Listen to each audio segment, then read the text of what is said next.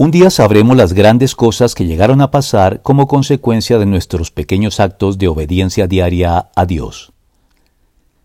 A pesar de nuestro anonimato y carencia de influencia en comparación con los poderosos, los acreditados, los ricos y los famosos en el mundo, todas las decisiones ocasionales o cotidianas que tomamos de manera consciente y deliberada para hacer las cosas bien, como Dios manda, tienen, por su gracia, favor y determinación, el potencial de traer provecho e iniciar procesos insospechados y en cadena en la vida de otras personas que nosotros estamos lejos de prever, anticipar o conocer, pero que Dios sí puede anticipar y prever de manera soberana, sabia e intencionalmente selectiva, y que Él por lo tanto sí conoce muy bien y al detalle, por pequeñas, intrascendentes o sin efecto que puedan parecernos a nosotros, o por poca o ninguna divulgación que puedan tener en el mundo y en nuestro entorno inmediato.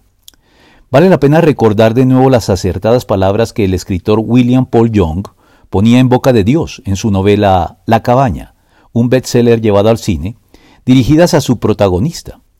Si algo importa, todo importa. Dado que tú eres importante, todo lo que haces es importante. Cada vez que perdonas, el universo cambia. Cada vez que te esfuerzas y tocas un corazón o una vida, el mundo cambia. Con cada bondad y favor, visto o no, mis propósitos se cumplen y nada volverá a ser lo mismo. Y es que no puede ser de otro modo si tenemos en cuenta lo que se nos revela en la Biblia al afirmar, porque Dios no es injusto como para olvidarse de las obras y del amor que, para su gloria, ustedes han mostrado, sirviendo a los santos como lo siguen haciendo. Hebreos 6:10.